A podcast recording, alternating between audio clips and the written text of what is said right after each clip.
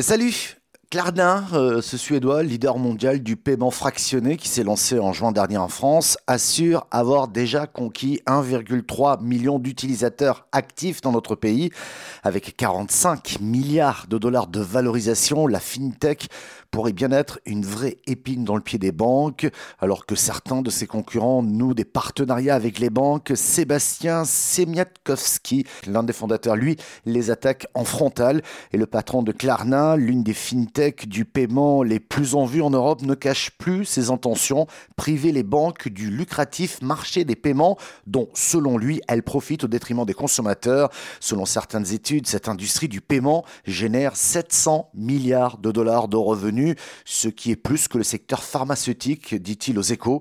Valorisé donc à 45 milliards de dollars, cette fintech de 4000 employés spécialisée dans le paiement fractionné vaut plus que certains grands établissements bancaires comme par exemple la Société Générale, valorisée à 27 milliards de dollars. D'après lui, le secteur bancaire est inefficace, protégé par les régulateurs et très peu compétitif. Selon le dernier baromètre immobilier des notaires de Bretagne, l'immobilier enregistre une hausse de 12% des prix des appartements anciens et de 11% pour les maisons et les pavillons. Le phénomène concerne pratiquement tout le territoire breton, mais aussi une grande partie de la Loire-Atlantique, notamment le littoral. Une forte demande qui est due, eh à l'exode des Parisiens vers les régions. Ça explique ces hausses, des hausses qui rendent d'ailleurs difficile, voire impossible aux classes moyennes de se loger à proximité de leur lieu de travail.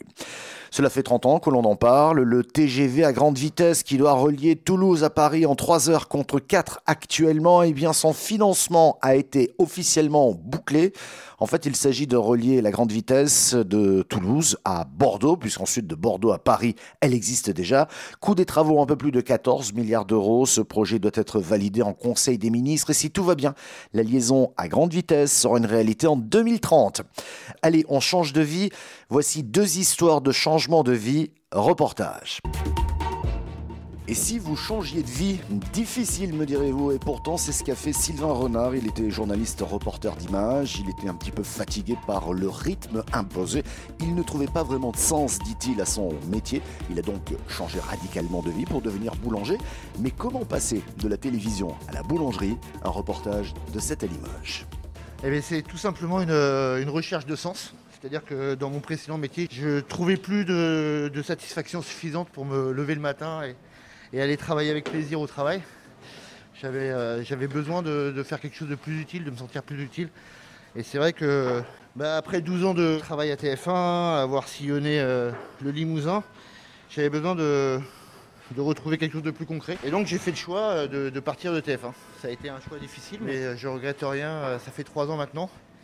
Et c'est la meilleure chose qui me soit arrivée. Lors de mon précédent métier de journaliste, j'ai pas mal fait de reportages avec euh, chez les boulangers hein, pour Jean-Pierre Pernaud, il adorait ça. Et moi aussi, ça tombait bien. Et euh, je trouvais ça, j'ai toujours trouvé ça assez magique en fait. On a juste un petit peu d'eau, de la farine, euh, du levain ou de la levure, et puis un peu de sel, et on a des produits qui, sont vraiment extraordinaires. Il y en a qui sont dans le four en ce moment. Et, puis surtout, c'est très concret, quoi. C'est-à-dire qu'on se lève le matin. Moi, je me lève le matin maintenant, et ma pensée, c'est de faire du bon pain pour les gens, quoi. Et bien nourrir mes concitoyens, et ça, c'est ça donne du sens à la vie. Quand. J'ai presque envie de vous dire qu'en période d'incertitude, on se pose tous ces questions. Qu'est-ce que je vais devenir? Qu'est-ce que j'ai envie de faire? Comment s'épanouir? Euh, On y pense tous plus ou moins. Euh, peu change ou ose changer tout. Eh bien, notre invité l'a fait. Direction Nelle-la-Vallée, c'est dans le Val d'Oise, pour retrouver Sarah Melouki. Bonjour. Bonjour Michel. Alors Sarah, si vous aviez poursuivi votre première activité professionnelle, vous seriez peut-être à ma place ici en tant que présentateur télé et, radio de cette émission. Mais non, vous avez quitté le journalisme, vous avez changé, vous avez tout changé. Racontez-nous votre parcours de jeune maman. Jeune maman, c'est important. Absolument. Ben, écoutez, comme beaucoup de gens, hein, il y a des parcours de vie qui font qu'à un moment, on se retrouve à tout remettre en question. C'est ce qui m'est arrivé. Euh, je me suis euh, retrouvée maman. Ça tout bouleversé dans ma vie. Je me suis retrouvée maman solo en plus. Euh, et donc, effectivement, il a fallu que je réinvente euh, ma vie. Euh, et là, je, me suis posé la question tout simplement, j'ai le choix entre deux options. Soit je crée une entreprise, parce que j'avais déjà cette envie entrepreneuriale depuis très longtemps, soit je reprends des études, je décide de me sécuriser parce que à cette époque-là, j'avais pas fait d'études supérieures tout simplement. Et il y a un célèbre psychiatre qui dit renoncer, choisir c'est renoncer, pardon. Et donc comme j'avais pas envie de renoncer, j'ai décidé de faire les deux, tout simplement.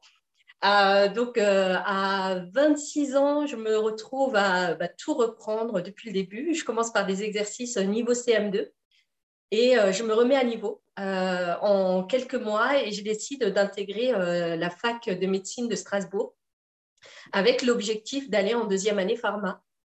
Et, et j'y arrive. j'y arrive euh, du premier coup. Donc euh, voilà, je reprends mes études en pharmacie et effectivement, cette idée euh, pharma-commerce, cette double casquette pharma-commerce m'a jamais quittée. donc j'ai décidé de terminer mon cursus en pharmacie avec un master spécialisé central et sec entrepreneur. Voilà, que j'ai terminé il y a quelques mois. Et le journalisme, finalement, mène à tout. Vous êtes passé dans un autre monde pour, une part, sécuriser cette petite famille, hein, vous nous l'avez dit, mais aussi pour vous faire plaisir dans une carrière professionnelle toute neuve. Absolument, il fallait que, que je reste euh, euh, fidèle à moi-même. Et la preuve, au jour d'aujourd'hui, je ne regrette absolument pas le choix que j'ai fait. Je suis toujours autant amoureuse de, de, ce secteur, du secteur de la santé et du secteur de la beauté également, puisque euh, je me suis spécialisée par la suite dans le secteur de la beauté. Merci de nous avoir suivis. À demain.